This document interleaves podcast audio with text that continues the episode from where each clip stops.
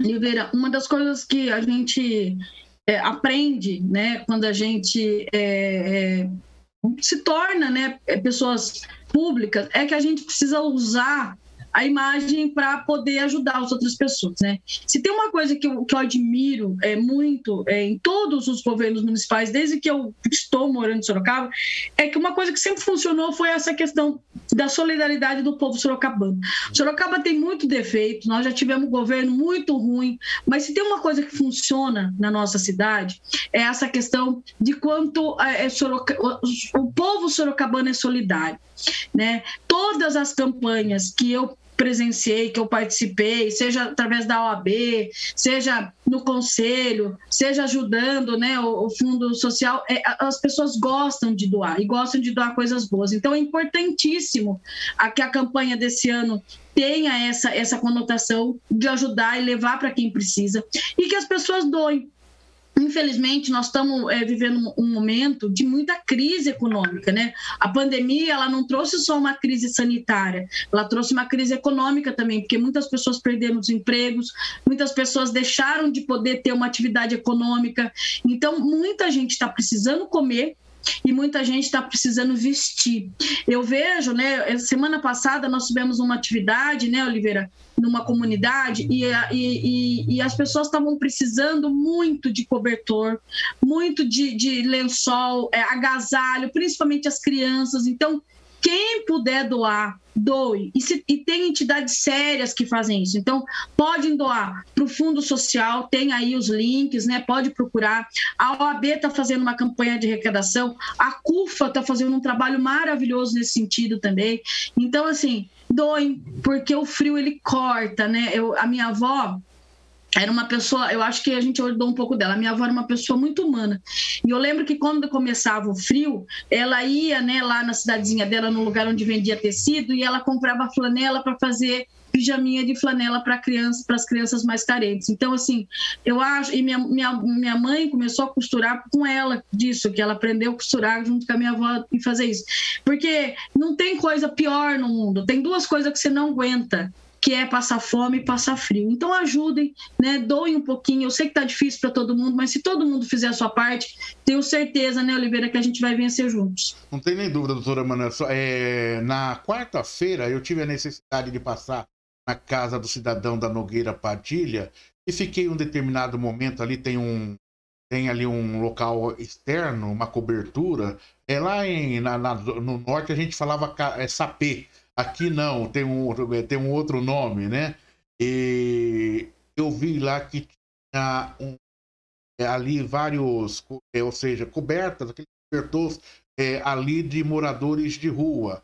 Eu fiquei por ali, daqui a pouco chegou uma jovem, até com uma garrafinha de, de alcoólica.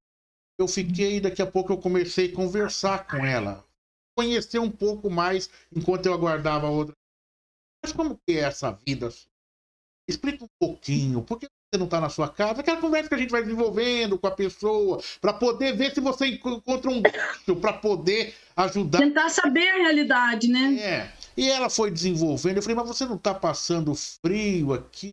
Ela falou, a gente vai se, se acertando. Os vizinhos aqui trazem alguma coisa. Eu falei, mas e aqueles outros cobertores? Não, são de outros companheiros que é, dormem aqui também, só que eles vêm à noite mas fica tudo aqui. falei, mas você não tem casa? Não, aqui é minha casa, né? Eu falei, e o banho seu? Olha, a gente está com uma dificuldade de banho, mas aí que eu quero buscar. Só que é, tem o rapaz do ferro velho ali, ele está preparando um local para a gente poder ir tomar banho naquele local.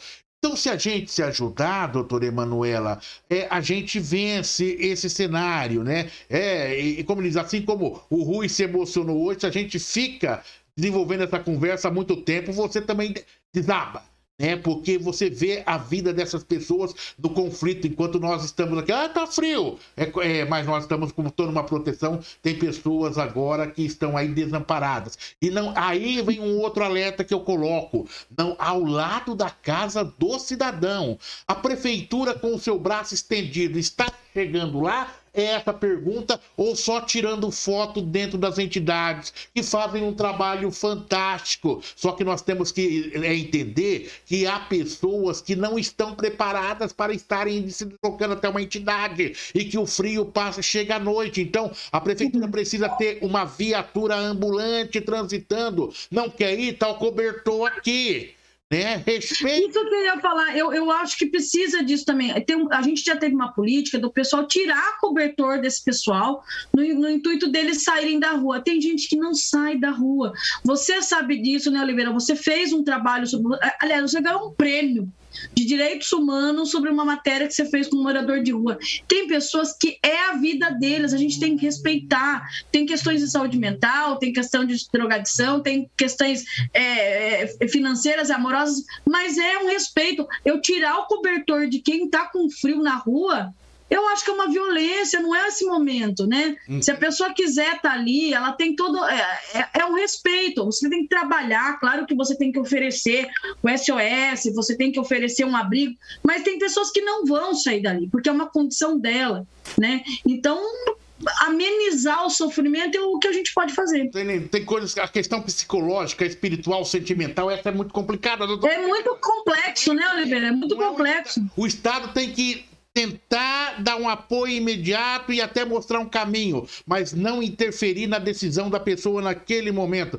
Você viu Não prender, né? Nós já tivemos governo que mandava, que prendia, né? ia com polícia, como se fosse uma questão policialesca, que não é, é uma questão social. A pessoa está num conflito naquele momento familiar, num conflito de, é, de vida e tudo, de existência. Você viu o Rui aí, o, o, o, o nosso Rui, ganhou 100 mil reais, era para estar tá dando risada, mas jamais isso aí marcou a Não paga, né? Não paga. Você foi feliz quando disse, viu? Isso aí é insuficiente, ou seja, é, é, é bom para trazê-lo de volta mas aqui dentro não, não é da mesma maneira. Não paga, a honra, a honra, a dor, o sofrimento que ele passou não paga, isso não paga, Exato. não tem preço. E nessa questão dos moradores de rua, por exemplo, eu me lembro há uns 30 anos atrás, eu estava com o nosso hoje querido pastor Jário, que a doutora conhece bem, eu, e ele fazia reportagem de rua na cidade de Dracena. E ele passando pela rodoviária numa época, numa dessas épocas, observa lá é um morador de rua e começa a conversar com esse morador de rua. Sabe quem que era esse morador de rua? Alguém que tinha um dos grandes jogadores é, do goleiros do Londrina na época de ouro, mas que teve uma desilusão amorosa e acabou indo para a rua. Assim são inúmeras histórias.